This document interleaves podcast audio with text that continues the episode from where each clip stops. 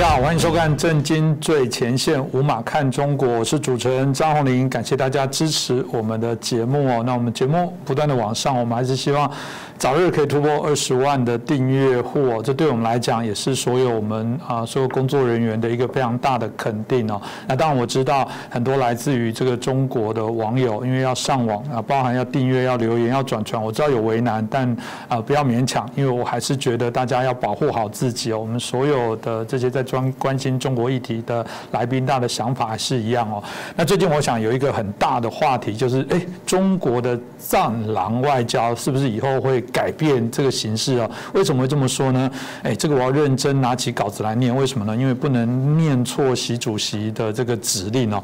在五月三十一号，中共的政治局哦，他们开了一个第三十次的一个工作学习会哦。里面说什么呢？习主席说，要讲好中国的故事，要传播好中国的声音，要形同对中国综合国力和国际地位相匹配的国际的话语，然后要把握好语调。嗯，我讲话就要很。小心，然后要必须要这个谦逊谦和，然后要讲究啊这个舆论斗争的策略跟艺术，提升中国话语的说服能力，还特别强调要塑造中共政权的什么呢？可信、可爱、可敬的形象。哎，如果不是前面已经有写是习主席说的，我觉得有一点像是这个演员培训班里面那个。经纪人提醒他的艺人说：“你要可爱，你要可敬，你要可信，你要这样子要啾咪，然后你这个才有机会啊，会有广大的粉丝喜欢你。所以讲话要客气，对人要厚道，哎，或者有点像选秀节目，又有点像是男女配对的活动里面制作人的提醒哦。”哎，真的吗？真的，我们的战狼的外交会改变吗？那变成什么战羊？哎，有个战字也不好，叫爱羊爱狼。哎，这个我想，这个 值得我们好好来关注，到底中国整个。啊，政治外交的体系会做了什么样的改变呢？那今天我们开心邀请到我们啊，透透视中国的高级研究员，也是我们台大政治系的荣誉教授，我们明居正老师哦，请老师再帮我们来解析这个战狼外交到底习近平宣誓之后到底会变成什么动物？明老师你好，呃，主持人侯林兄好，跟各位观众朋友们大家好。是的，老师大家也看到哇，战狼变可爱了，这。还还蛮有趣的一个课题哦，我我我也在好奇说，习主席说出可爱这件事情还蛮有趣的，那个是他的智慧里面有特别的意涵，还是很有限的智慧能找到？因为用可爱这件事的确有点有趣，你跟很难想象一个国家元首对外说我们要让我们的国家变可爱，哎，很很特别的用词啊，老师你怎么看呢？这表示说他意味到自己不可爱了，缺什么要补什么，对对。那你拿起稿子念呢？我也得拿起稿子念呢。这段话的确比较关键。新华社在六月一号的时候呢，发布了这个消息，说前一天呢，政治局开这么集体学习的一个这么一个会议。集体学习是一个好事情，也就是说，国家或者是政执政党的这些高阶的这个执政这决策者呢。呃，定期或不定期的接受一些训练，然后增加他们知识，然后增增强他们的决策能力。我想这是每个国家呢，在他的高阶的这些领导人呢，都必须经过过程。那中共做这事情呢，比较有体系，所以这个部分呢，我觉得是个好事情。问题是，他学什么东西？这次学的是如何做，如何加强他们的文宣工作。呃，就像你刚刚说的哈，呃，习近平在这里呢，特别强调说要讲好中国故事。传播好中国的声音，要深刻认识当下国际形势的这个呃的形势，然后加强跟改进国际传播工作，嗯，然后呢，加强国际传播能力的建设。这句话简单说就是，我们要这个跟更多的国际媒体打交道，然后呢，要能够跟他们开展合作关系，甚至把它买下来，或者像我们过去讲过报纸夹页什么等等，这叫传播能力建设。然后后面比较重要了啊，加快构建中国话语和叙事体系。嗯，所谓话语跟叙事体系，就是你要有一套说辞。嗯，你不能就你想说什么就说什么，不是这样子，而是你要照说，你要晓晓得说他怎么听，嗯，然后他用什么词汇，然后你用他的词汇讲给他听，让他能够听明白。那讲的重点说，加强中国的话语跟叙事体系。又要开放自信，又要谦和谦逊，塑造可信、可爱、可敬的形象，要广交朋友，不断扩大知华友华的国际舆论朋友圈。换句话他说，很多人现在是不知道中国，然后不了解中国，然后不亲善中国，所以我们要做这件事情。所以我们前面讲，我们说这样讲就是他意识到他现在不够可爱。嗯，的确嘛，你刚刚前面词汇讲得很清楚，战狼外交。战狼外交呢？它这个东西一半是他自己取的，一半是人家帮他取的。因为早些年有部电影叫《战狼》，然后很能够刻画中共对外张牙舞爪的形象，所以大家把它叫战狼。那么外交呢，表现这种情况是叫战狼外交。那简单说，就这段时间呢，他们充分认识到说，中共或者中共政权的国际形象开始变坏，国际的阻力开始上升，世界各国的反制作为开始增加。用他们话来说，就是这个围殴我的现象或打群架的现象出现了，这对他们来说是非常不利的。因为过去我们一直讲，我们说中共很在意宣传，因为他晓得说，他虽然讲唯物论啊，这大家请各位注意，他虽然讲唯物论，但他特别相信唯心。为什么呢？我只要改变你的念头，我改变你的想法，我就改变你的行为，这是标准的唯心论，这不是唯物论啊。唯物论是我改变环境之后你就改变了嘛？现在我是改变你的想法，我直接改变你的心理。一个直接的因素就是明年不是今年是建党一百年嘛？明年会有这个北京冬奥嘛？然后中共开二十大嘛？所有这些事情呢，对于塑造中共的或中共政权的国际形象都非常关键。而恰恰好就在这个事情发生的前夕，哎，我们的形象变坏了，所以我们要把它改善好。那么。大家去在谈这个中共战狼外交呢？你去查一下一些文献，大家大部分都认为说啊，他们讲话很冲。其实不止啊，中共的战狼外交之所以给人家形成这种印象，除了说讲话很冲、讲话很难听之外，其实我们看到是他很多具体的动作出来。大家都往常常忘了这件事情。第一个具体动作就是我们过去讲过多次的打压香港这个反送中运动。香港的这个运动呢，开头的时候真的是一件非常小的事情。香港人非常平和地提出五点要求，你把这五点做到，那我们就散去了。然后这个香港社会呢恢复正常。中共不是，中国一步一步一步进逼，最后呢把香港打成中国内地的一个一个城市。好，第二呢是澳大利亚。澳大利亚在看完了所有证据之后呢，有所有所怀疑，或至少说有所存疑。所以要求说，是不是这个中共呢，在进一步合作，然后帮忙开放这个追查这个武这个武汉肺炎的这个来源？那中共说，哎，你得罪我了。是。呃，如果说肺炎是从你这边出来的，大家说那就开放去检查嘛，这个就是取信于国际社会最好的办法。他不但不去做这件事情，反而说，呃，你打压我，你也整我，然后就我去整我去整你，去制裁澳大利亚。大家觉得说这是不符合国际规范的做法啊，这第二件事情。第三件事情是新疆维吾尔的问题。同样的，如果你说啊，我这边人权有问题的话，那他我最简单办法就摊开给大家看嘛。嗯。就像刚刚讲说这个呃武汉病毒一样嘛。嗯。摊开给大家看，我真的摊开给大家看看完新疆了，你们对什么样的怀疑我全部看。看完之后，你晓得怎么回事？那就是没什么好说。嗯。他不是。当国际社会说啊，你这边这个呃新疆人权这个有问题什么的，然后开始禁制裁，他开始反制裁，反制裁这件事情啊，他真的想不到，真正是激怒了欧洲社会，尤其西欧跟北欧呢，对这点是非常在意的。所以你这样制裁我，比方说，你不但不接受国际规范，你挑战国际规范，而且你倒打一棍，这打我们不能接受。所以这件事情呢，中共觉得事情很小。其实你可以看到，国际上反弹非常大。这第三件事情，第四件事情呢是延续南海问题。嗯，我们不是谈过南海岛礁嘛，对不对？它化礁为岛嘛，这件事情大家已经很在意了。然后大家靠近或穿过它，说啊，你这个影响到了我的领海什么的。明明是你前面违背诺言，然后单方面的扩大扩建，然后军事化之后，大家穿过去，然后自由航行，然后你说哦不行，这边是我的领海。那我记得前几个礼拜吧，我们还谈过说，这个他那时候搞了两百多条民兵船进入到这个南海海域，然后逼近菲律宾什么等等。然后菲律宾总统非常生气，告出去了，什么等等。所以这些事情呢，就已经形成一个很很这个强烈印象。再有就骚扰我们台湾军机、军船，然后这飞机天天来，天天来，然后又广播驱离，然后呢再来，然后再向再来。所以大家看在眼里面呢，大家觉得说，你的战狼外交呢，不只是言语，不只是说你言语粗俗、难听、难看，最重要就是你是有言有行。所以大家觉得说这个不像话了，这个已经是背离了我们过去这个外交的想象。所以，呃，他说他形象变坏了，那人家说咎由自取呢，这我想这是很关键的。是，是他自己造成。而且，其实老师刚刚提完，我也想起还不止，非常的多。像呃，二零二零年八月，捷克参议院的议长来到台湾。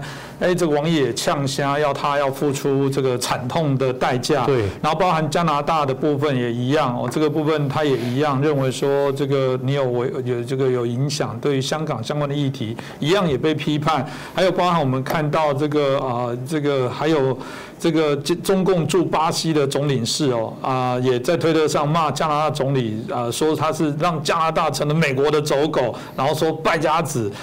也是不少，老师这样一清点，我觉得真真真的是什么都骂。我觉得他真的一定是觉得我自己是泱泱大国。我相信啊，很多这个民族主义的中国的人民一定觉得我们终于终于可以扬眉吐气，我们终于可以跟世界平起平坐，我们不再被人家这个指着鼻子骂，我们也可以这个指着人家的鼻子骂。对吧？这个是不是？我觉得好像看起来就是他们其实反而一开始还觉得他们是一个蛮引以为傲，去鼓动他们自己国内的士气的一个非常好的方法。我觉得就是他们真的太不了解国际社会了，这样会真的让中国的外交呢会越搞越糟糕。我想补充一下，你刚说那个中共驻加拿大大使丛培武呢，嗯，他讲的话其实 比这重得多。他是讲说，加拿大呢，不要向香港的这些民主人士呢提供任何的庇护，什么等等，因为如果你提供庇护啊，你这个行为会危害到你们加拿大在香港的公民的威胁的安全威胁。这是一个这驻外的大使公然威胁别的国家说，你若给他庇护的话，那你在我这边这个人老百姓给我小心一点，给我小心点，那你就就不安全了。他把他当肉票人质，他这个这个是土匪口气。所以你说他怎么解读？第一，最基本的外交礼仪都没有了。一般来说呢，大使是每个国家公开的间谍，就是我甲国派到乙国去的大使，一方面呢他是间谍，另外一方面还是代表甲国的。他的一言一行呢，我都代表甲国，因为我就是我们国家派来这里的最高的人。然后我在这边呢，第一，我表达我们国家的这个意思或政策。二方面就我希望了解你们对我们做什么；三方面我们寻求互相能合作的地方；四方面就是我刚说的间谍，我要收集你的军事、经济、社会各种情报，以利于我的政策。那么你对我这样做，我对你这样做，但是这样做说那规范在哪里？规范在于相互性。你给我多少空间，我给你多少空间。如果没有明确说明的话，以国际上的标准规范为主，就是。在国际外交圈当中，一个外交官能做到什么地步？大家约定俗成，有一个范围在那里。嗯，你可以说这个话，可以做这个事，然后可以去那里，可以可以看这东西，但超过这个你就不行了，就叫做不受欢迎人物。嗯，然后再严重就把你驱逐出境。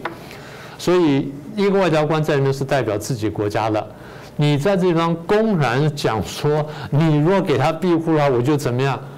那就等于说是我直接派一个土匪来你家跟你讲说威胁你，所以这个是完全连国际最基本的礼仪都没有做到。然后你刚才讲到说驻巴西的那个叫做总理是叫李阳，在推特上去骂加拿大的这个总理，哎，你是中控驻巴西的外交官，你去骂加拿大的总理，第一已经非常奇怪了，第二骂什么？骂走狗跟败家子，这个不是国际语言。国际外交官这样讲话，通常是驱逐出境的了。我不知道他们后面怎么样，但简单说就是，不管人家对你后来有没有处罚你或干什么，至少大家得到印象就是你完全不懂国际礼仪。嗯，你连在最最最基本我们交往的方式什么都不懂，这第一个。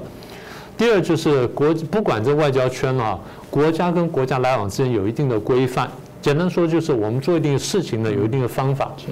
啊，譬如说我们做生意啊，我们你先开个什么呃什么呃意愿书给我，然后我跟你讲说我有什么东西有什么东西，把规格告诉你，然后你如果要求我报价，我报价给你是吧？就是它有个做事的方法，这叫国际规范。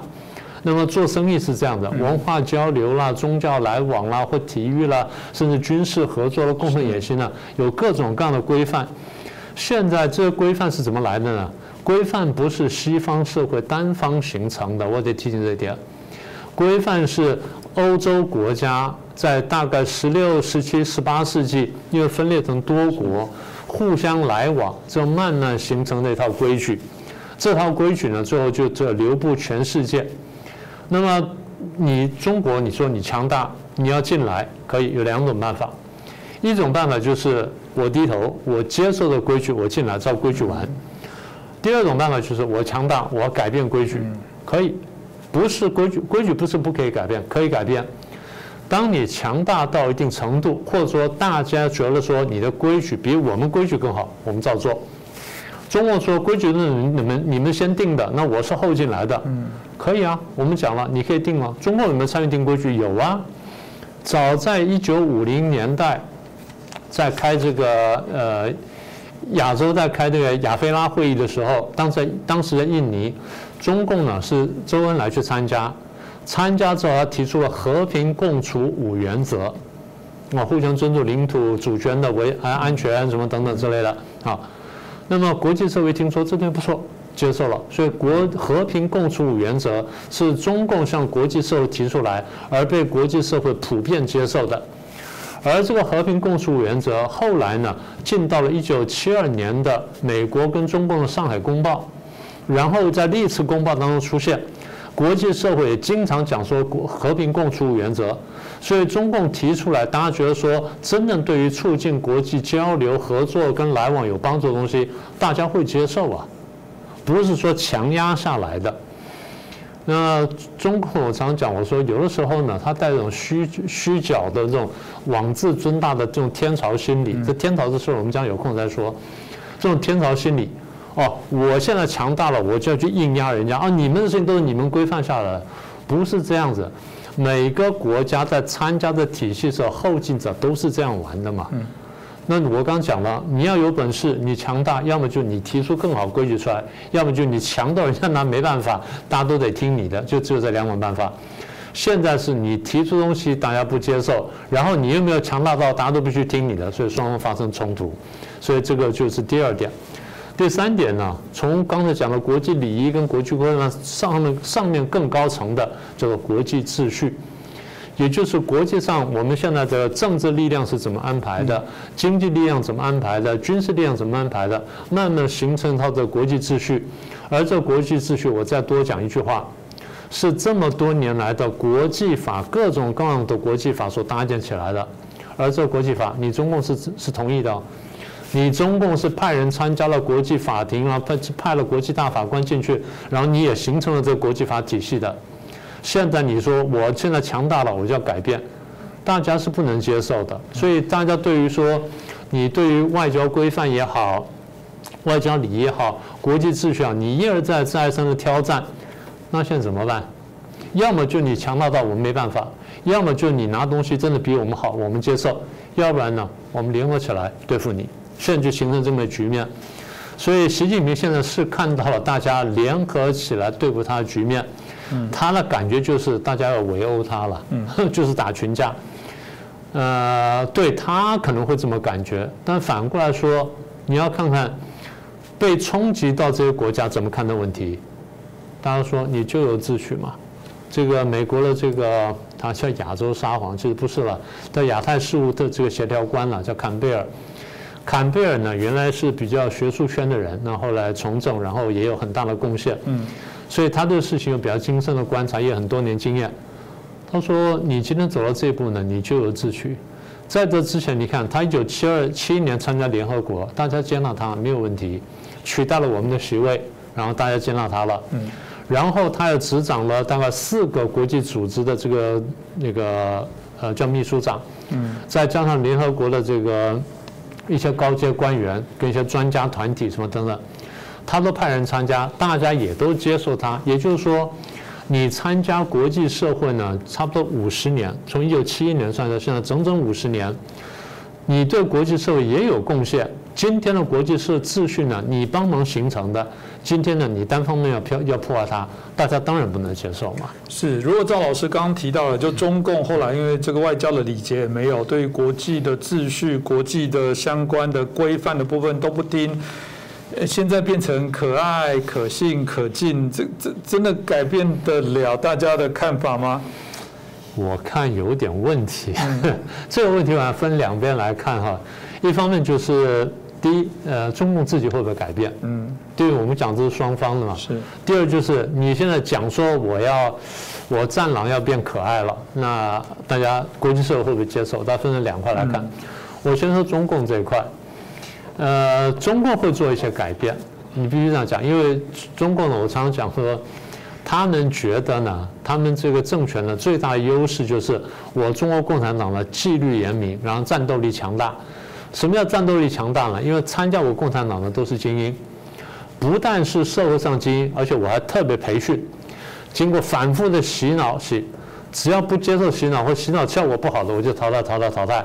最后剩下就是洗脑成功，完全接纳我的想法，然后照我的意志去做事这么一批人，所以他说这精英。嗯，所以我过去讲我说中国共产党呢，在我们政治学标准来看，是一个标准的精英政党。全人口是全人口全社会人口当中，大概百分之五到百分之六的人才能参加这个团体，够精英了吧？他用五个人去看九十五个人，或者用六个人去看九十四个人，非常精英。而这精英经过充分的洗脑，所以战斗力非常强大。什么叫战斗力强大呢？两句话讲完：党指向东就打向东，党指向西就打向西。那标准的战斗力强大。所以，如果这么强大的战斗力的这个政党，我常常讲，如果政策正确，那非常棒，那那个效率又好，动作又快，然后这个效果的很好。但是如果决策错误，那犯的那个错误就大到不得了，常常一搞呢就死个几万人、几十万人，甚至上千万人。文化大革命就这样来的，三面红旗就这样来的，大炼钢铁什么这样来的，然后这镇压法轮功这样来的，然后现在战狼外交也是这样来的嘛。所以你说中国会不会改变呢？应该这样讲。我前面不是提到天朝体系吗？习近平，我记得我们前面讲过一段话，我说习近平说呢，从此以后我们可以平视世界了。嗯，意思就是说过去我们是仰视世界，我们现在平视世界，不是。大家没有读懂的话，我俯视世界，他是这个意思。我们现在强大到呢，可以翻脸不认人了。咱们现在这个天朝再现了，我们现在做做这件事情了。为什么呢？我用战狼外交这种口气呢，激起了我们国内的民族主义之后，我变成民族英雄了。我直接上追毛泽东，这还得了啊？好，这是第一个。第二，我改变成这样子啊，国内的、国内老百姓跟着我了。那为什么要国际社会上不行了呢？因为他们没听懂我们的话，我们说的话呢没没说对，就是说我们现在是强大了，呃，他们也认识到了，但是呢，他为什么不相信我呢？嗯，为什么不爱戴我呢？为什么不敬重我呢？呃，因为这样子，我们的话没说的够好，我们话说的够好的时候呢，他就会相信我，然后爱戴我，然后敬爱我。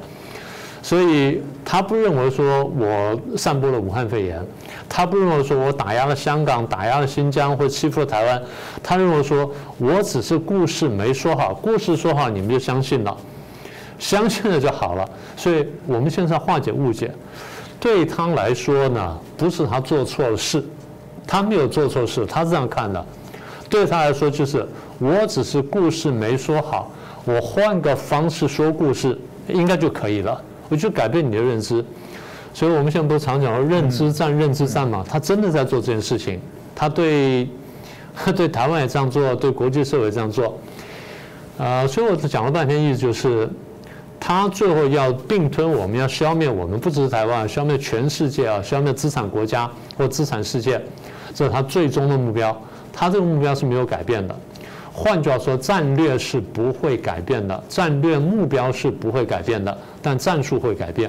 他们讲过很多次，我们讲过嘛。而革命在高潮的时候要大踏步前进，革命碰到低潮碰到难题的时候，大踏步后退，退要退得够。什么叫退得够？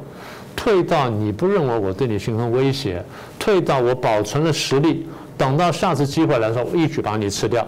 这是他进退的意思。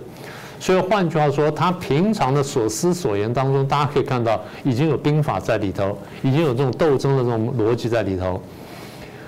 啊，所以说了半天就是战略会变，啊，对不起，战术会变，但战略不会变。好，那什么叫做战术会改变呢？从明天开始或后天开始，你可能看到一只笑眯眯的狼，嗯，啊，或者说是呃披着羊皮狼，或者变成小红帽的狼，或者这样，但它还是狼。简单说就是，你看到狼，你就说那是狼；你看到披着羊皮狼，你第一眼那个以为是羊，但你看说哦不，它那脚的颜色不对，它那个嘴呢好像跟跟那羊的嘴不一样，就说哦这是狼，你会看到说那是披着羊皮狼，所以大家慢慢会看见。所以这个大概这样说吧，嗯，我不认为中共就是核心会有什么改变，但战术上有一些改变呢，完全可以想象。就如果赵老师刚刚提到的，他其实目标不变，然后想要赤化整个世界，想要对于呃我们讲染指整个全世界改变重新这些秩序排位啊等等。哎，我们因为节目啊，不用讲，我觉得我们观众朋友对于这个议题、对中国的了解是非常的深刻的。但就怕欧美，欧美会相信吗？因为毕竟，哎，老实讲，欧美不是没有被骗过，而且现在我们怕再被骗。但我很怕，我也担心。老师，那国际社会吃这一套吗？我不能说国际社会一定不吃这一套，因为它不是只靠语言的改变，它一定还配合统战啦，然后商业购买啦，什么等等，旅游各种各样的手段。换句话说呢，它会有一定的效果，但是大家最后会看明白说，我们刚特别强调，我们说战狼外交呢，既有言语又有行动，所以它现在改变的不是行动，它改变是言语，所以大家会看说你行动上有没有改变，这第一点。第二，你行动上的改变是骗我的改变还是真正的改变？你是真正退到了说接纳国际规则、国接纳国际游戏的这个规则、国际秩序？然后国际的规范等等，还是说你只是换个办法来骗我？呃，中共常讲说，常最他最常对我们讲这句话。嗯，我们做了什么事情之后呢？他如果不满意的话，他就痛骂，对不对？或稍微不满意他就骂，稍微有一点点满意他会说，哦，他台湾现在讲话改变了，但是我听其言观其行。嗯，他常常这样讲我们，对不对？他对陈水扁讲过，啊，对至少对李登辉讲过，对陈水扁讲过。对马英九讲一点，那讲的不多。但是对蔡英文也讲了，金钱关系型。那我们现在讲说，国际社会看他呢，我听过你的话，也看过你的刚刚讲的诸多的恶劣行动。那现在我想说，你说你要改了，我当然希望你改，因为大家都不希望跟坏人打交道，大家都很怕跟坏人对抗，大家都希望说坏人自己变好，我们都常常这样想。问题是，这个坏人会不会变好？所以大家一方面就是说，啊，你的话变得比较温柔了，比较甜蜜了，我比较高兴。但是我真的看你的行为有没有改变。你的行为改变了，改到我们觉得说符合国际标准的时候呢，这样我们可以接纳你。所以善良外交如果要变可爱的话，你得你把狼性改掉吧。应该是这样吧。所以，我觉得本质的东西还是要改变。我喜欢老师所说的，那国际社会就听其言观其行，看你是玩真玩假。但过往的经验呢，玩假的比较多。因为如果中共本质没有改变，简单的讲，他偷人家东西打人家，然后人家在生气的时候，他们突然内部告诫说，我们要把偷人家东西跟打人家这件事要美化它，要说明我我打对我打他是因为。他那时候，他我以为他要去欺负其他人，所以我就先教训他。偷东西是不，但是因为我妈妈肚子饿好久，我觉得做这件事情是情有可原。我是孝子，我如果如何，嗯，如果这样子，方非常好。我觉得这就基本上来讲，就言行不一致啦。老师其实刚刚第一题的时候就有提到了，就是我我觉得你的可爱外交、你的可敬外交、你的可信外交，你真的去问香港的朋友啊，不，我觉得有时候我讲完，很多香港朋友留言说谢谢你还在关心。这这真的是血淋淋的例子。你你习近平，你真的去跟香港的那些朋友说，你的政权是可爱、可信、可敬。我很想配配一个那个配字哦，如果他们会做后字，给我中的配配配配配，不不是这样子的，就是你本质没有改变，那真的是假的。说我说的，基本上习近平是去跟这些政治局的人上演员训练班的课，告诉他们戏要演好一点，不要被人家看到你是演戏。这这不会是一个国家正统的发展。我我觉得我们常看一个国家的良不良善，就在看他的内思反思的能力。这一群人根本没有反思的能力，这国家怎么还有救？为什么还大家会支持这样的一个政权？我想今天也谢谢老师哦，让我们呃马上破解一下这个战狼外交变可爱到底会变多可爱？不会变可爱的啊！我想今天让大家了解一下到底。啊，中共在做什么？其实很多朋友我们很感谢，因为我们有外国朋友说他们很想要把我们的节目问有没有语呃英文的翻译啊，他们也想不止呃只是同温层的这些关心中国异地的华人，他们也很想给他欧美的朋友来看。其实现在因为系统很方便，其实有时候都会有这些英文字幕，非常欢迎大家呃需要的话，其实可以让我们至少因为对于更了解中共的一些运作，尤其明老师都非常有系统条理的分享，我想真的是可以作为认。是中共最好的教材。那再次感谢明老师，也感谢大家的支持收看。各位震惊最前线的好朋友们，我是主持人张宏林，欢迎订阅我们的频道，也记得打开小铃铛，掌握最新节目通知，让精彩评论不错过。更欢迎留言转传影片。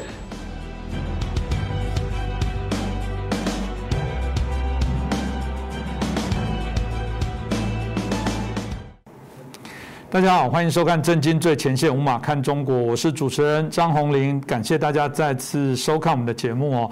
啊，这段节因为疫情的关系，大家看到我们还是口罩不离我们的脸哦。那主要原因是台湾在疫情的部分哦，产生许多的一些啊混乱哦。那大家都在炒疫苗，要赶快有疫苗来进来，所以台湾这段期间哦，疫苗炒得沸沸扬扬哦。那不管是国产的，或者是为什么不进口，到底遇到哪些的关卡，到底是有谁来做阻碍？现在路陆续啊，日本啊也送我们一百多万剂，美国也宣布要七十多万剂的一个救急的一些疫苗会进来。那大家都还是为了这个议题哦，吵得不可开交，有许多的一些讯息哦，呃，充斥在我们啊台湾社会当中哦。突然之间呢，我发现台湾好像至少有两千万个这个所谓的疫苗专家产生哦。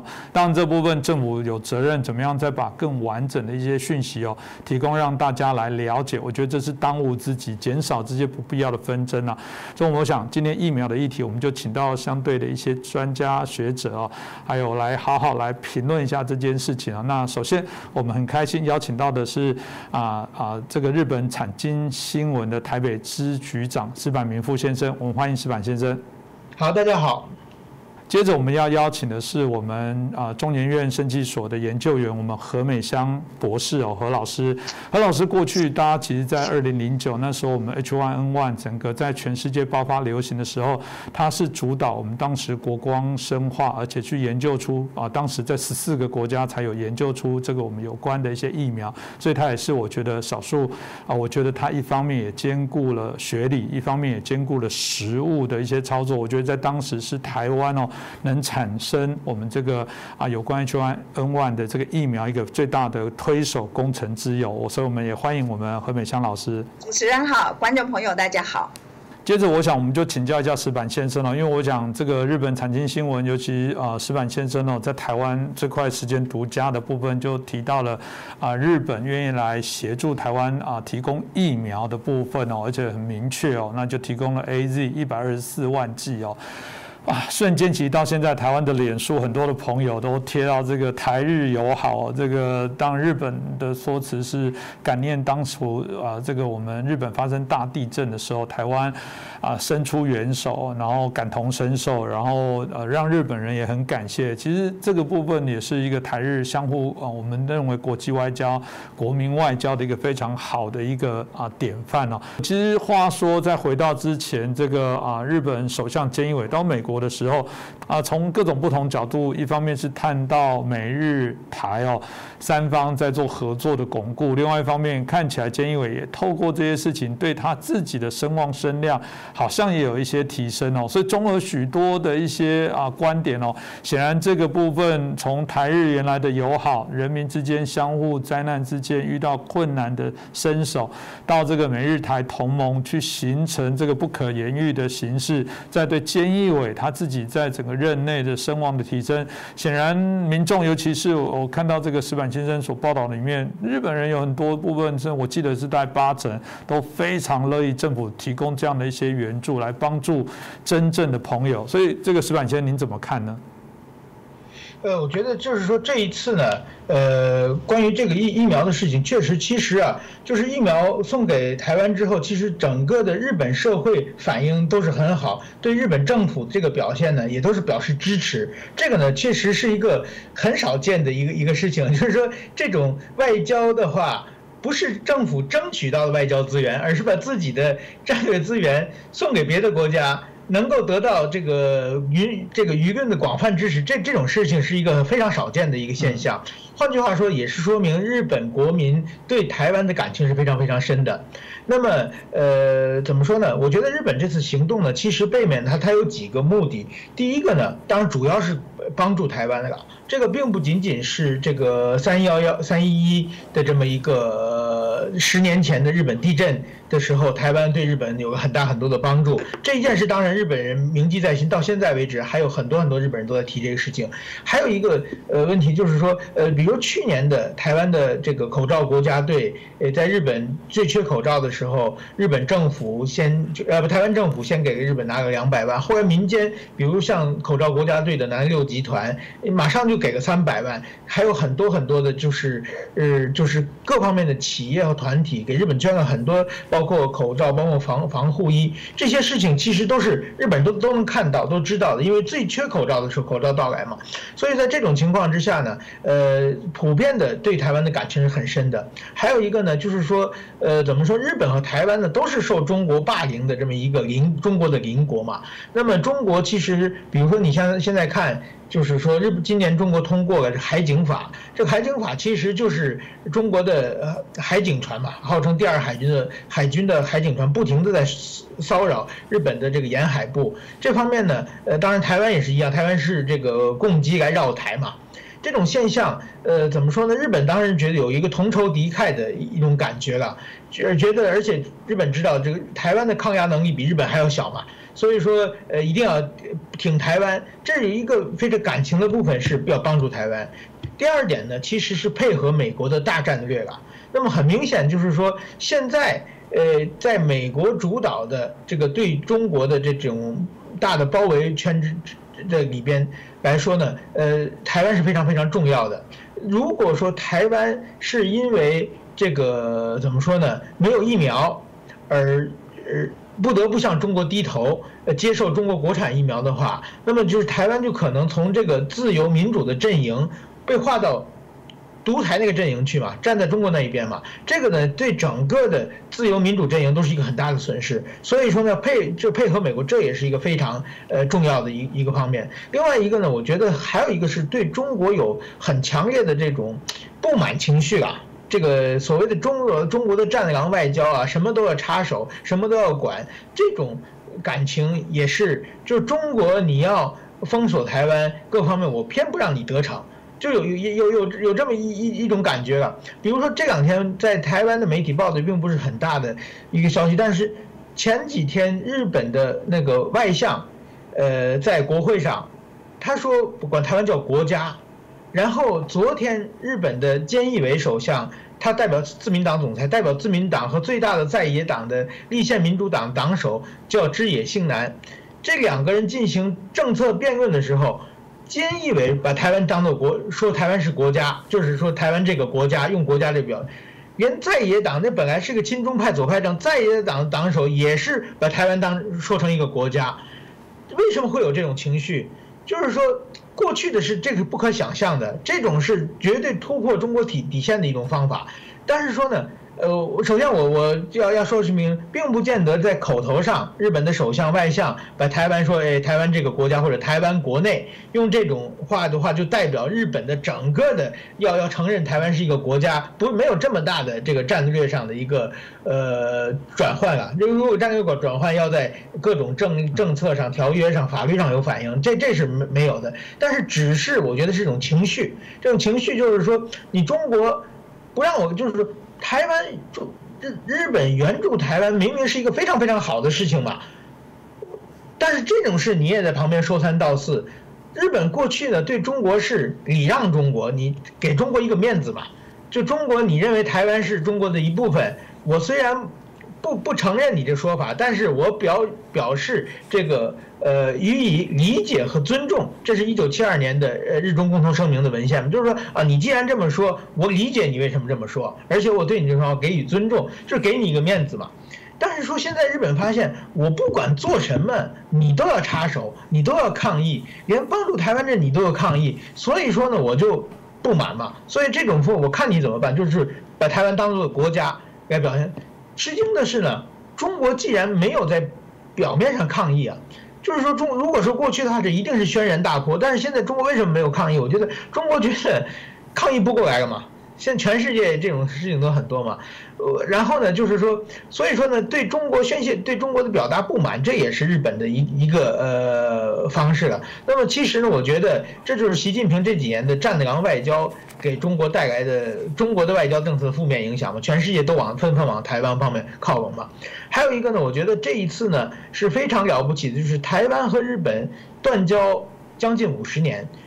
这五十年以来，其实是政府之间是不可以没有交往的。另外一个就是说，很多事情要办起来都非常非常困难的。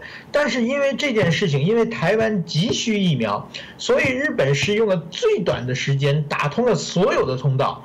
然后有人说这叫十天的宁静的革命嘛？十天之内就把这件事办成了。这是真的，我从来没有见过日本政府会有这么高的效率啊！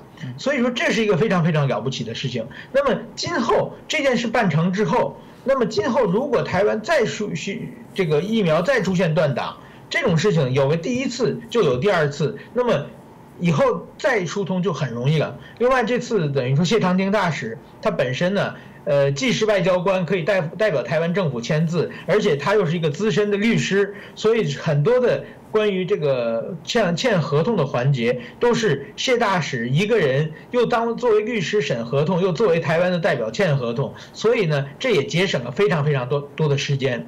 另外，这种事情就是说，在完全这个疫苗在台湾落地之前。这个大家都是很担心的，所以现在是我我也稍微知道一些内情，但是大家都把这个消息封得很紧很紧，就怕健康见光死，就怕中国的捣乱，所以说我觉得这件事情是很多很多人一起来促成的。谢谢。是我讲这个，当然也是哦我们感谢啦，所有这个为了这个疫苗努力的。啊，台湾、日本的所有，不管是官员，不管是我们谈到的第一线民间的友人等等哦，才有办法促成刚刚石板先生所说的这么快速的，可以让台湾得到啊日本援助的一些疫苗，也让我觉得台日两国的这个啊，我觉得不管是政府跟人民都有一次更好的一些合作经验。我相信这种情感的部分是会不断的堆叠累积的。当然我很讨厌啊，既然有人这时候说，哎。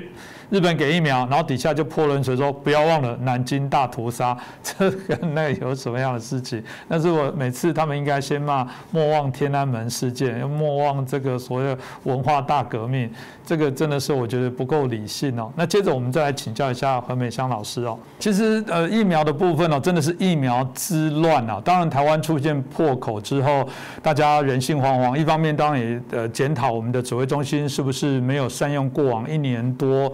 安全的时候来针对这些啊这个疫苗啊来做好准备或者防疫的部分做准备哦。另外一方面，当然大家啊就很担心说，就是在这破口的时候就会说，哎，为什么我们当初说了要买疫苗，然后这个我们纾困预算也编了这些内容，怎么没有办法好好来取得这些疫苗？那政府当然说，中国打压，然后我们的确取得不易。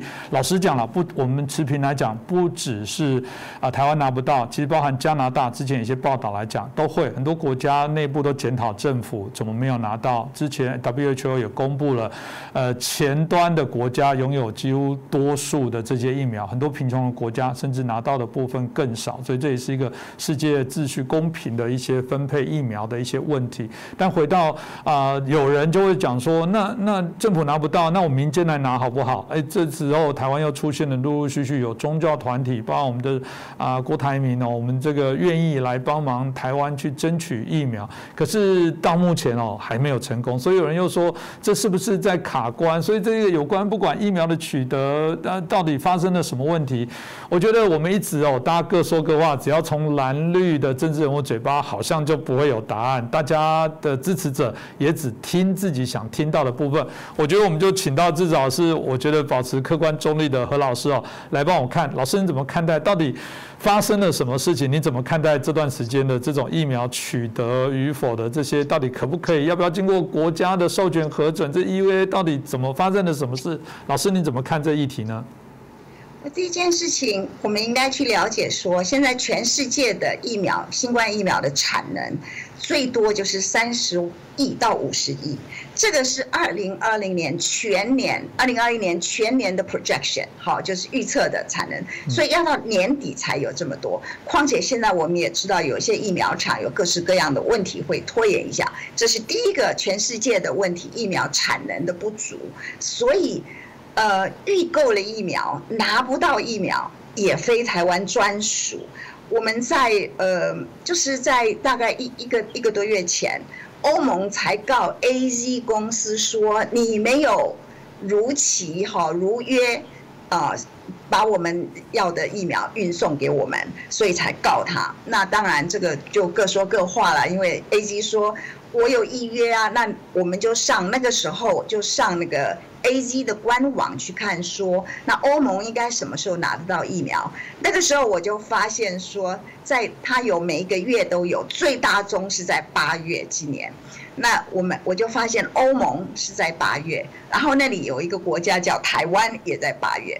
不过，假如你现在上 A C 公司去看的话，你已经看不到台湾了，你看得到是中国。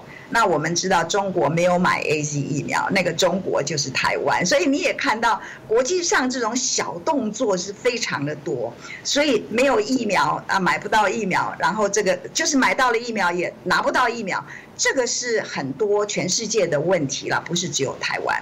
再来就是说，我们大家都要想要帮忙。嗯，在疫情的威胁的情况下，大家都想说，那我来做会不会比较好？这也是人之常情。所以我们看在一月份的时候吧，呃，纽约市的市长就说我要来买疫苗，后来白宫跟他说不行，你看看我，他就像要向辉瑞买疫苗，然后白宫就释出辉瑞的这个 EUA 的这个这个整个的文件，那那个的限制就非常的多，因为。EUA 的本身，EUA 就是紧急授权使用的意思啊，Emergency Use，啊啊啊 Authorization。那这个的意思就是说，嗯，这个不是一个真的，这个不是一个真的药证，这是在一个国家一一定要有一个紧急状况，那就是疫情的发生。第二个呢，要有人可以提供一个疫苗，它可能有帮助。所以才给一个意味，那这个就是说，可能我们在安全还不确定哦，可能我们在很多东西还不确定的情况下，我们国家来负责，先把这个产品啊释放出来来用，来看能不能抗疫。所以这是一个国家负责的状况。所以在这个情况之下，呃，辉瑞公司或者是 Moderna 也是一样，这是美国 E V 的这个规格是没有权利去随便卖的。OK，所以随便卖给谁，随便卖给任何的私人，啊私人。那后来我们也看到说，印度呢，德里的市长也是要买，也买不到。那你也看到我们的新北、我们的北市的市长也都要自己去买。我想这是人之常情了。我们想要帮忙，那这些私人的企业啊、私人的团体啊，什么也都想帮忙。我想都是去出于一片善心，不过去做了之后，他就知道有一些瓶颈了。那当然，我刚刚所讲的 EUA 这样子的规格，是我们很熟悉的美国规格啦。那我也对美国的 EUA 是怎么给的，我也不是很清楚，所以我们也确实在网络上，呃，我有看到说有一些俄国的疫苗是已经进到私人的这种这种私人的这种买卖管道啊，那这个可能就是。嗯，受限于这个苏联，它的 EV 是怎么给，或者是它苏联这个疫苗已经得到了它的药证，这个我们因为对于苏联我们没有很很多的联系，不是那么熟悉，所以我们最我们最常会去买到的就是莫德纳的疫苗、A G 的疫苗等等这些西方国家的疫苗，我们它的规格啊，它是怎么给的，我们是比较熟悉一点，所以现在我们第一个很清楚的就知道说哈。不容易买了，私人要去买不是那么容易。那也许现在慢慢的会开放，那很多国家也都开放说私人去买，比如说新加坡也开放说你私人去买啊，因为可能新加坡国内有很多是呃他们政府机构没有办法提供的私人好的需要疫苗。那嗯后来供应的状况是怎么样？这也都是才大概一一个礼拜多前的事情，所以这些都是在。啊，演变了。我只是想提醒呃听众朋友和观众朋友，就是说哈，疫情的发生哈，然后我们防疫的作为，它两两者都是一直在改变的。疫情在改变，我们防疫的作为在改变，我们对它有所改变，我们也会调整我们的方向。所以很多东西它都是一直在改变，我们也不用太紧张，说今天如何，明天就一定如何。等等，这是就是对于买不到疫苗，那是不是政府一定要出面买疫苗？等等这些事情，我觉得就是大概是我这样子的。我据我的了解，我这样子的解释是啊。刚刚这个何老师，我觉得讲的也很中肯啊。就第一个，我们还是谈各国都遇到这种问题，就是说那个部分，因为它有它原来厂商的一个协定的一些问题，所以的确啊，那那当然不是说你自己刚提到任何你首付你钱真的花比较多钱，你就一定抢得到跟订得到。那另外一个部分是我们刚回到根本的一些内容的部分，是说看起来真的如老师所说的，我们的这个目前。政府这个马上就奠定一个比较接近于大家期待 EVA 的版本，是不是？这个也是符合老师也一直在提醒这种改变，或者是现在也从善如流，开始依着情势的变化。我看我看到我们政府好像也公布了 EVA 比较完整，让大家清楚，不要觉得好像是我黑箱或者我去卡你，是不是有这样的一些状况？其实这也是突发的状况，我们也都没经历过嘛，大家其实也都没那么。有经验做这一类的事情，其实这个疾病对我来说，其实我是有，应该是说有四十年传染病、流行病学或者是医学的什么研究的经验。如此这样子的一个疫情，我也是第一次经历到。虽然我呃 SARS 的经验对我们这个有帮助，所以我其实一直都对于各国的政府他们所作所为呢，是不是最好的，是不是最坏的，我都不予置评。我们都觉得就是说，我我们也。不知道哪个是最好，哪个是最坏。只要每一个政策都合乎某种科学的理论基础的话，去试试看嘛。谁知道哪个比较好？就有点像研发疫苗一样。去年研发，我们怎么知道哪个会最好？就什么都做，你会做什么你就做嘛。大概都是一个这样子的原理。那我们一面做脚，觉得哎这个不是最好，有更好的都会调整。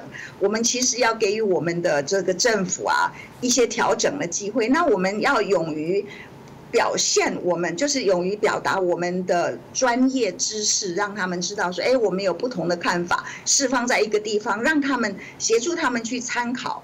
常常我对于我放上去的资讯，我都只是说我是抛砖引玉哦，我只是告诉你有更广的视视野看看，那你去找一些适合你帮助你的方式方向去走这样子。嗯，所以这都是一些很善意的一些沟通跟跟这个交流啦。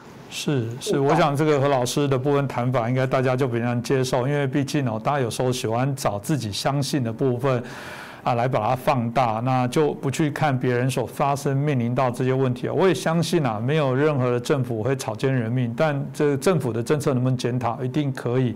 所有的东西呢是一个为难，所以我想，我们当然还是正面的相信，有许多人努力的希望来守护大家的健康。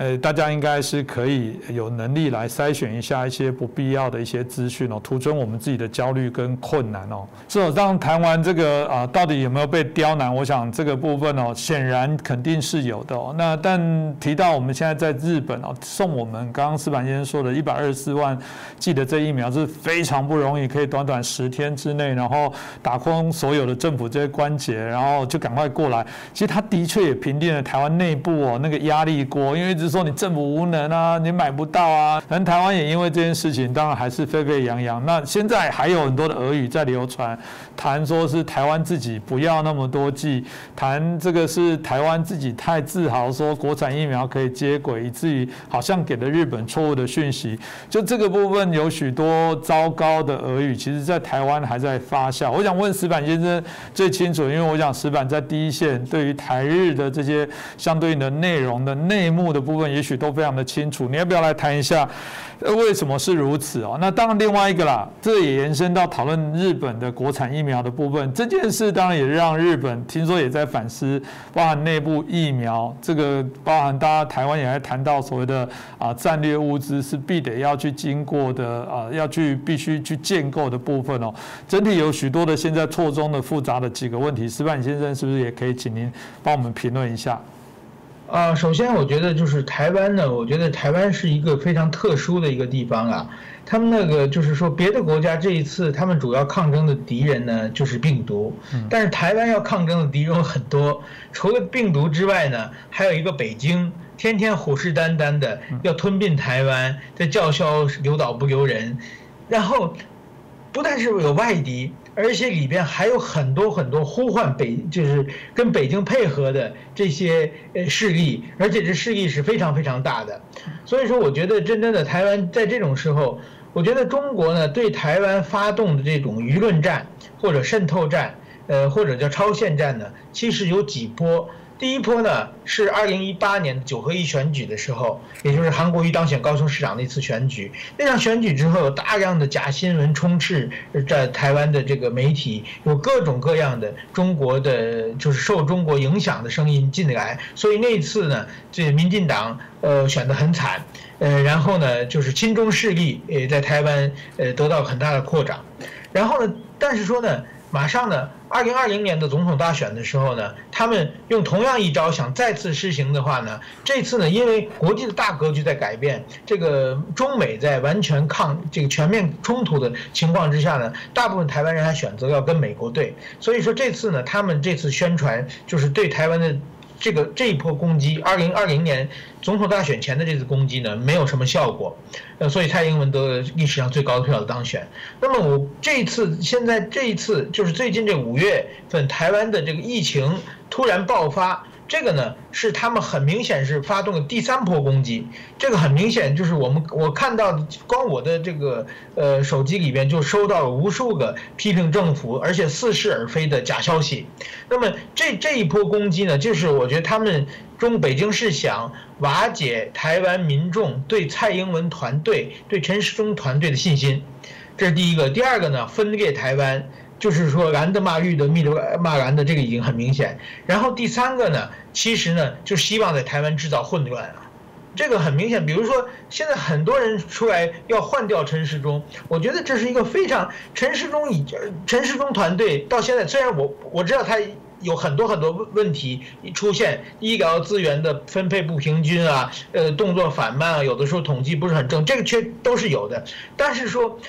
至少他是替着台湾防守了一年半的这么一个，一年半全世界都被攻破了，他指挥的战斗团队比别的国家多尊多守了五百天，让台湾有个非常巨大的缓缓冲期间，这个是很了不起的。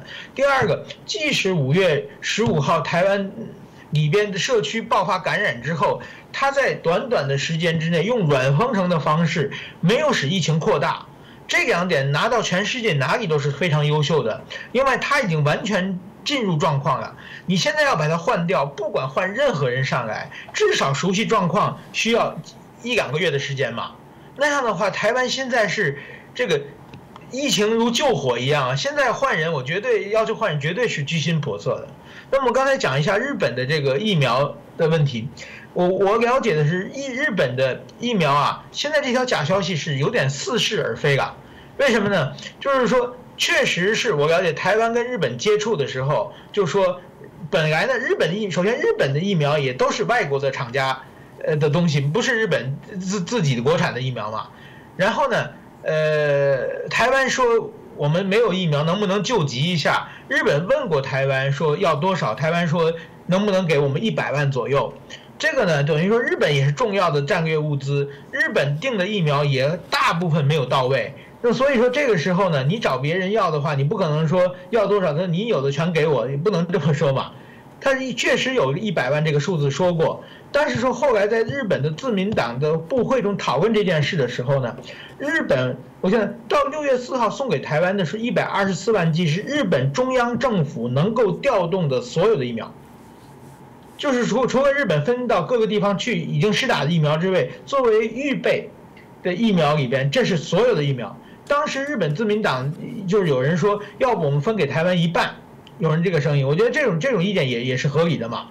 然后，还有一种声音说这个太少了，我们要不要给台湾一千万？但是，一千万呢，至少要等到七月底，那么就是说来不及了。那所以说，在这种情况之下呢，那么就是把现在仓库里的所有的疫苗全部提供给台湾。另外，跟台湾签合同的时候，是所有的为了避免一个是这个。如果有有溢价的话，这需要报价，还要台湾审批。哪怕你卖卖很少很少的钱的话，都要走这么一个程序嘛，因为是国家买东西嘛。然后呢，而且即使买的再便宜，台湾的在野党一定要闹买贵了嘛，这是正常。所以为了减少这所有的麻烦，连交通费全是日本来负担，就把这个。送送给台湾了，所以说呢，并没有说台湾自民进党只找日本要了一点点，日本是很多，只给台湾一部分，并没有出现这没有这种情况。那么，呃，今后呢，就是说，如果再次出现台湾疫苗短缺的话，再和日本商量，我认为按现在的两国两国关系的话，是也是能够比较顺利拿到疫苗的。所以这点我让我希望大家放心。而且这条消息传出来，据说还是一个台湾的有公职的一个人物传出的这这条假消息嘛，说台湾找日本只要个一百万嘛，这个就是说用了大部分的，呃，怎么说呢？事实里面掺一下关键的地方，掺入一些假假新闻，这是一个非常典型的假新闻的操作模式，用这种来妖言惑众，来给台湾制造混乱，来给台湾制造国民进党的，就是说对民进党政府的不信任。所以我认为这是一个非常非常居心叵测的。所以我过去没有体会到，因为过去啊，呃，怎么说？我在日本我也采访过在野党，但是我觉得很多的就是批评政府的声音呢，是希望这个国家能好。被批评，但是台湾有的时候对批评对政府的是仅仅是抹黑，仅仅是让大家不相信政府，是居居心叵测的。所以说这点我们觉得一定一定要注意。另外一个，台湾关于国产台湾的国产疫苗不紧急授权，在这个时候，你不管是你支持他还是批评他，你都没有根据嘛。那所以现在就把国产疫苗这么妖魔化的话，我觉得这也是一个非常严重的问题。面对中国的咄咄逼人，面对中国的全世界打压，台湾只有开展就是发开发出自己能够控制的国产疫苗的话，台湾今后才能够不必要每次都。向人低头，才会有能找到自己的这个，能把自己的经济、文化、社会发展出来。这种关键的呃这个战略物资，台湾一定要有，一定大家支持的话，台湾的这个国产疫苗才能走出去。所以说，我觉得在面对这种假消息，现在是最犯这个犯在疫情控制这完全控制下去之前，现在是假消息台湾的最泛滥的时期啊！我觉得大家一定要小心。是，我觉得谢谢石板先生，我刚刚很清楚，如果大家听完今天的节目，看我们的节目，就转传石板先生所说的东西，现在在乱传话的，我觉得要不无知，要不就是混蛋，就是我觉得是坏哦，真的就是如此。为什么样？刚刚已经说过了，基本上日本已经把中央能控制的所有的疫苗全部都说给你了，本来还想留一半，这时候还说你怎么不再给多一点？我觉得这坏，这真是坏透了。我觉得这个部分也可以让大家了解。我觉得整个原委的过程啊，我觉得我们节目当然还是希望把这些讯息让大家了解。所以现在如果还有人无聊的在吵说是台湾自己要一百万，那这个回到刚刚也说到那个原委，一开始说真的，台湾干脆效一一一亿好了，我们干脆要五亿剂好了。全世界如果生产量可以有几亿剂，干脆全说了，不大可能啦。那我们再谈到一个后道，再要到那个应急救急，本来就是如此。随着未来疫苗的部分不断产出，日本。也开始有这些疫苗的部分，或全世界一些友善国家，他们开始内部的施打疫苗更多，我相信这个部分就会释放出去了。但最怕的就是疫苗你还没打，你已经被国内的这些假讯息给淹没、给乱死了，这大概不是我们所乐意看到的部分哦。那接着我想，我们就来继续请教一下我们黑美香老师哦。因为国产疫苗，回到国产疫苗，大家就有一点很担心国产疫苗的安全效益的一些问题哦。也有人在骂说，国产疫苗赌错边了。你看人家国外不用这种缓不济急的一些方法，这种研究虽然对人体影响较小，但是这个你你现在把台湾的这个所谓的几家。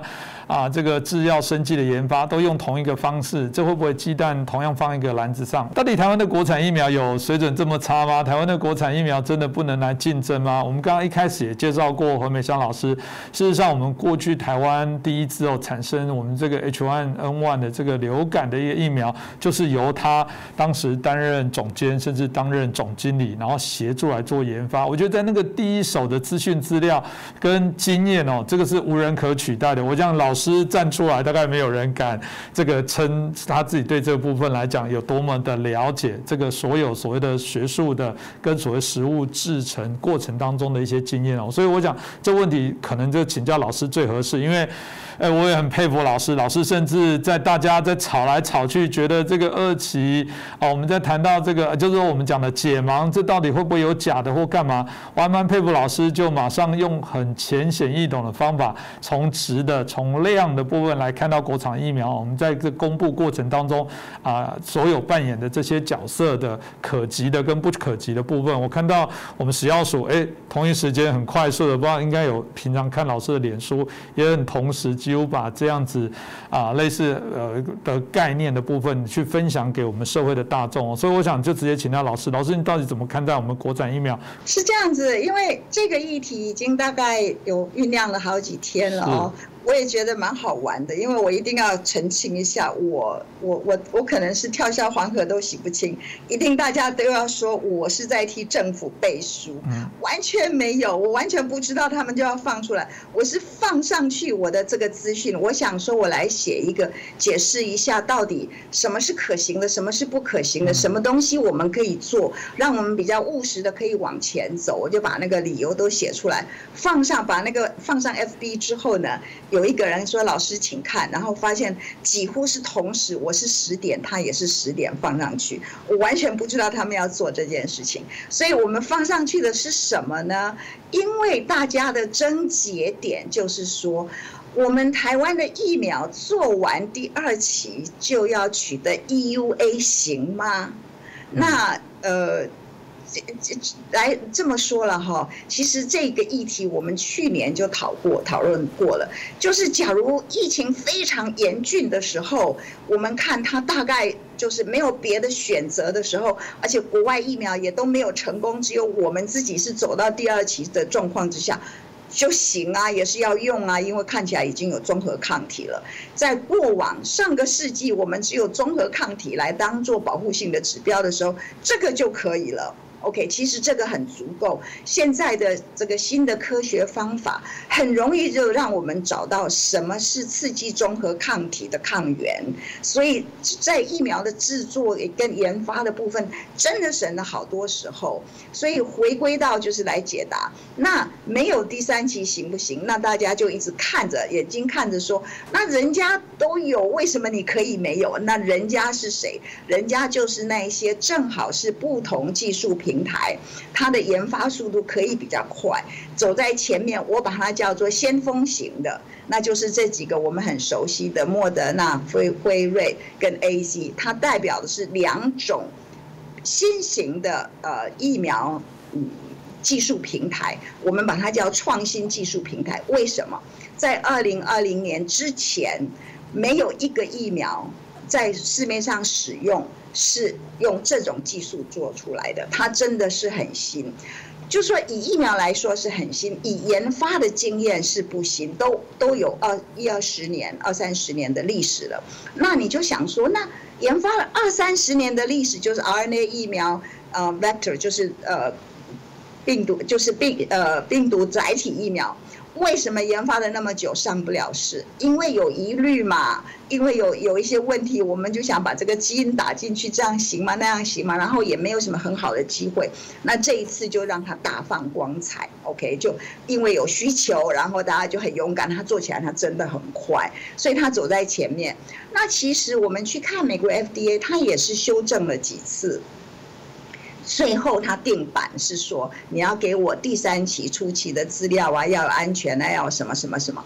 然后，所以他们就在这个时候呢，他们就打了，就是这些疫苗都有上万的临床受试者，都是叫做，呃，叫做随机双盲。所谓随机双盲，就是说有一群人，我们随机分配两组。一组打疫苗，一组打安慰剂。双盲是什么？双盲是打疫苗的人，就是那些就是医护人员，跟受试者本身这两者都不知道他们是打疫苗的人还是打受试者的打打这个安慰剂的人。所以在这样子的情况之下呢，他们就打了，然后追踪了一段时间，就是两个月，第二季之后的两个月，然后他们就看到有一些有打疫苗的人，因为那时候正在疫情正在。蔓延嘛，不管他们在就是做测试的国家里面，就看到没有打疫苗的人感染率比较高，打疫苗感染感染率比较低，就可以去算出这个这个叫做保护性。所以呢，这叫先驱疫苗，他做了这些。那现在。这批后来我们说后继的这些疫苗很多上百上百种，就是真的会不会到最后推出来上百种，我们不知道。开始的时候就是有有两百多种的疫苗在研发，那现在慢慢的就是有些就被淘汰了嘛，有些还在继续中。那我们的有几个国产疫苗也是算是还没有被淘汰，还在继续中的。那这个时候要问他们，请他们来做第三期的临床测试，不管是在国内或国外，都有某种程度。的困难，因为大部分的国家都会进口一些疫苗了，然后都在施打了，所以你要施打谁？你要让谁变成你安慰剂的受试者？然后他可能有接受到已经有 EUA 的疫苗的机会，这就是一些困难的情况之下。而且，就大家就想说，而且现阶段所有的疫苗的产能是不足的，就像我刚刚所说的，全世界这些现在已经有 EUA 在用的疫苗，产能是不不足以供给全世界的需求的。不管是 WHO 或是国际整个的情势，都希望有更多的疫苗来协助哈，来补上这个供需这个不对等的一个一个。Gap 哈，这个鸿沟。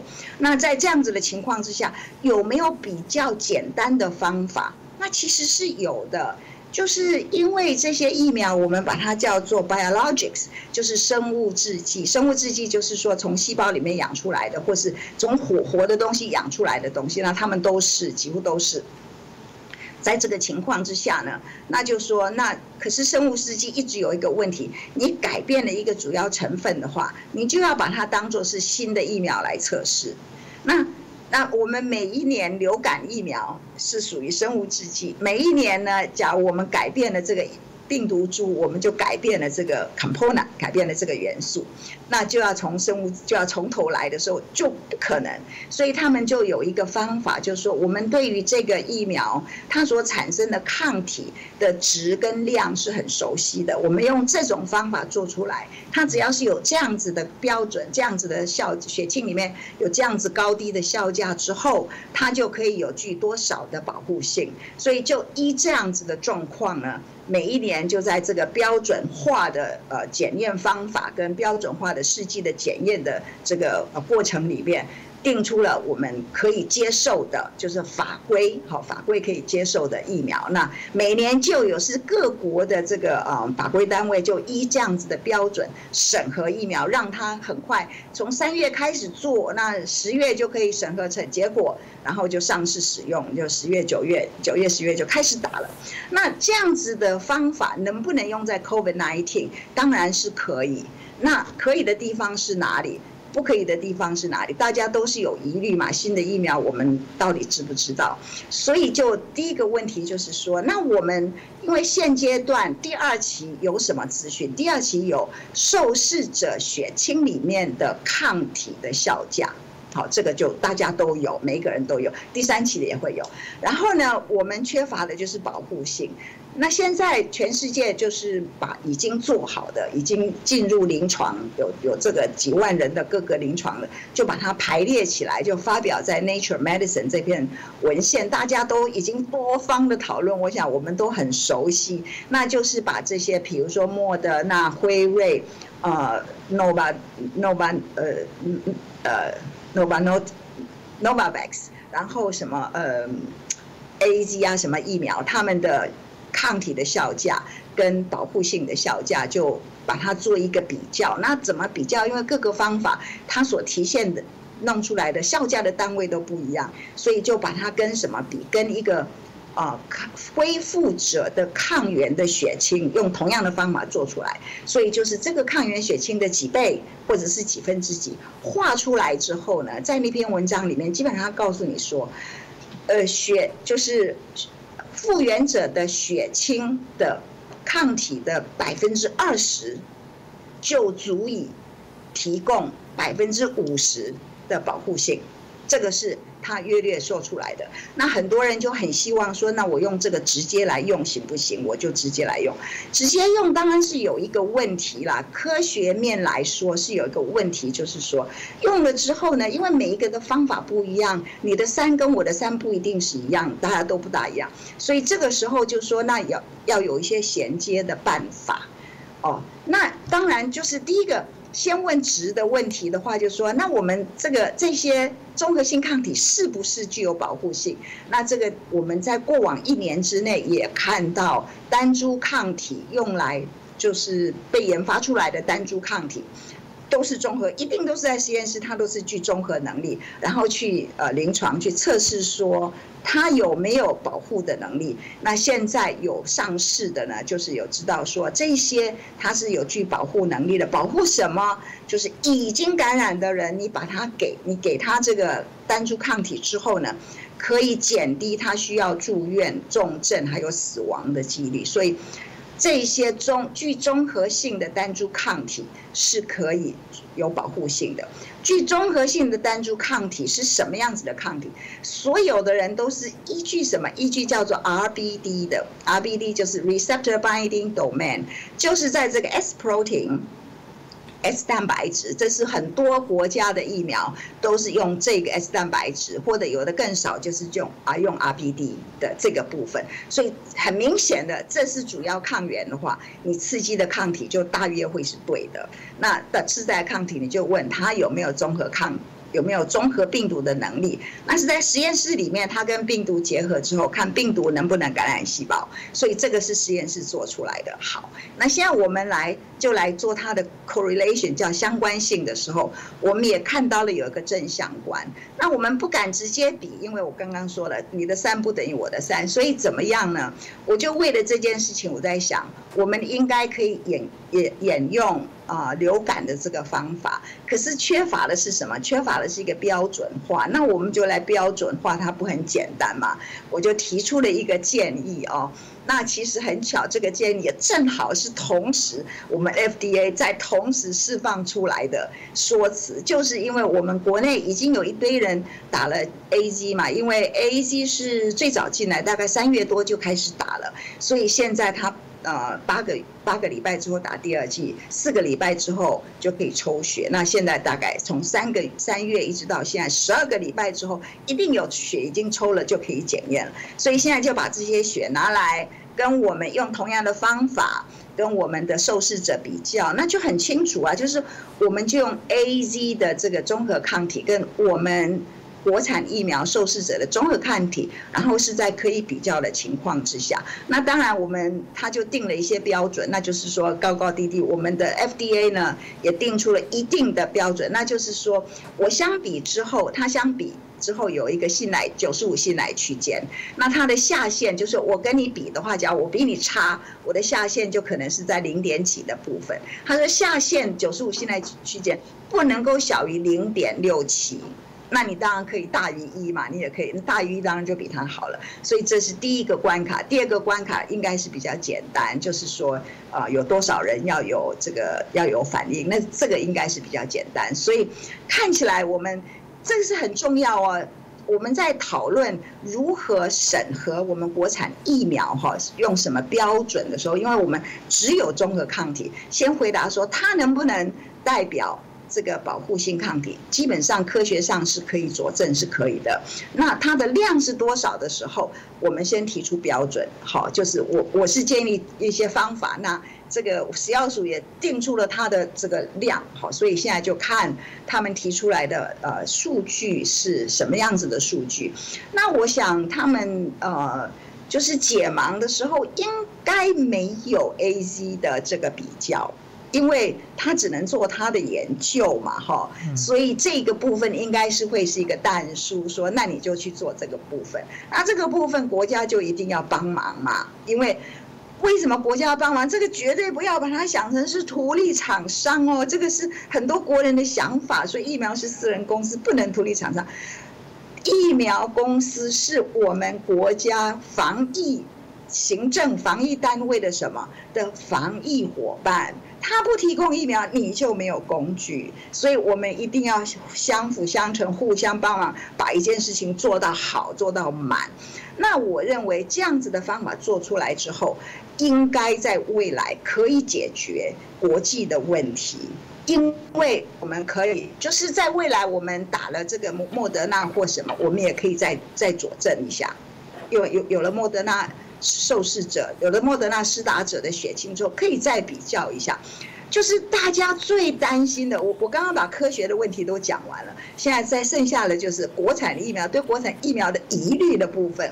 大家最担心的说，那我打了这个国际不认证怎么办？哎，今天国际不认证，因为还没有到可以被认证的资格，不表示未来不可能被认证。我们好好的做，按照道理的做，大家这个世界还是合理的啦。WHO 不认证你也没关系了，他会来认证台湾的疫苗，也倒我倒会很惊讶。那可是只要我们友邦先进国家认证你的话，大家就会跟进了。因为这样子的做法之后，我们是绝对可以第一个呢，把它写成科学文件文献，然后让他去发表。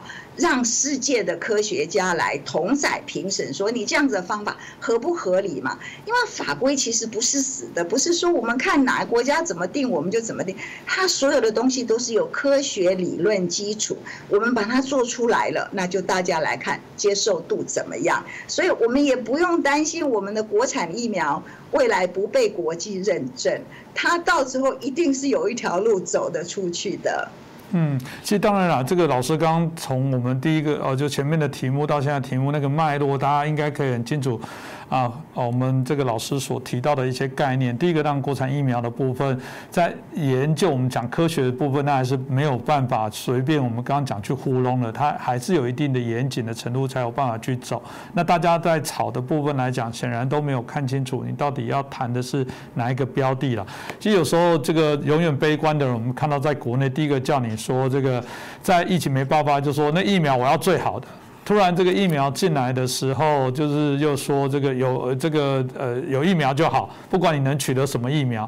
那如果取得什么疫苗，如果我们广义来讲，台湾的疫苗，假设我们这严谨的程序里面也是一个可以的疫苗，接着他又说不，我要国际认证的，不然以后国际护照不认同，那我怎么出国去玩呢？总一直有东西出来，就永远不满足，要再更好，要再如何？这个导致我们现在在政策的推动上有点受困哦。那再加上。啊，我觉得对于最糟的部分是对国产疫苗的抹黑啦，因为这也是老师刚刚特别谈到，这个站在我想老师自己又实际在实务的经验里面，刚才提到这是非常重要的国家必须要走的这些方向了。这个当然也是，如果这个题外问老师，老师如果这说起来，你对台湾的国产疫苗整个技术啦，因为有人放话说台湾这个这么烂，台湾在技术上哪有那么好？这个有这一点在看不起台湾的状。况我不知道，从老师的部分，您还是对台湾的技术、国产的这疫苗的研发还是很有信心哦。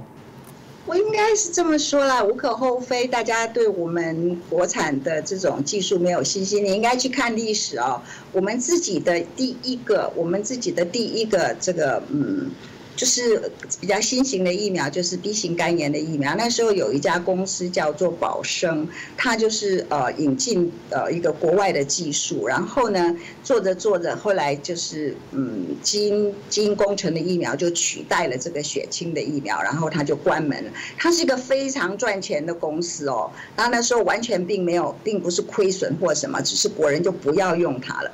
那所有做肝炎的人，其实你们都知道，陈培哲呃院士他。他就是肝炎的人，我想这个对他们的打击应该蛮大的，因为这是他们非常努力的结果。那结果是这样子的一个下场，所以一直他们在屡次里面，其实总是有一些。总是有一些国内的学者对台湾能疫苗产业抱着非常悲观的态度。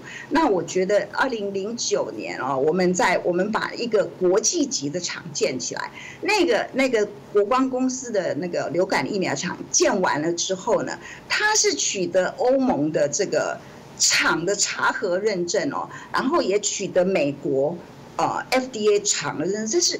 唯一亚洲一个流感疫苗这样子的被欧欧洲国家、美洲国家认证的一个疫苗，然后我们去提到很多疫情的时候，很多这个我们的 quality 的时候，有一次。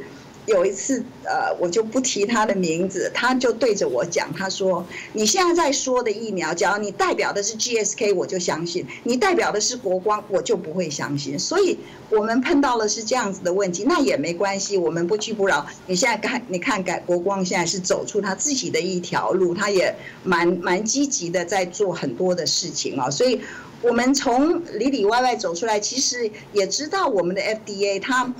因为我们国内没有自己研发那么多自己研发的疫苗，它在查核的部分当然也就比较缺乏这个经验，所以我们也都是互相的帮助，就是说我给你资料，然后你去思考，你去收集资料，就是一直都是一种滚动式的查核，不会说最后一天把东西都扔给你，所以这是蛮蛮重要的，然后都要。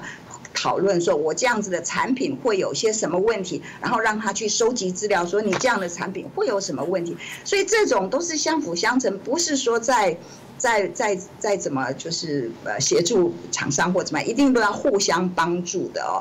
所以我对国内呃疫苗的产业，我当然是抱着很大的希望，嗯，就是这个过程是要有走一个过程啊，大家都要。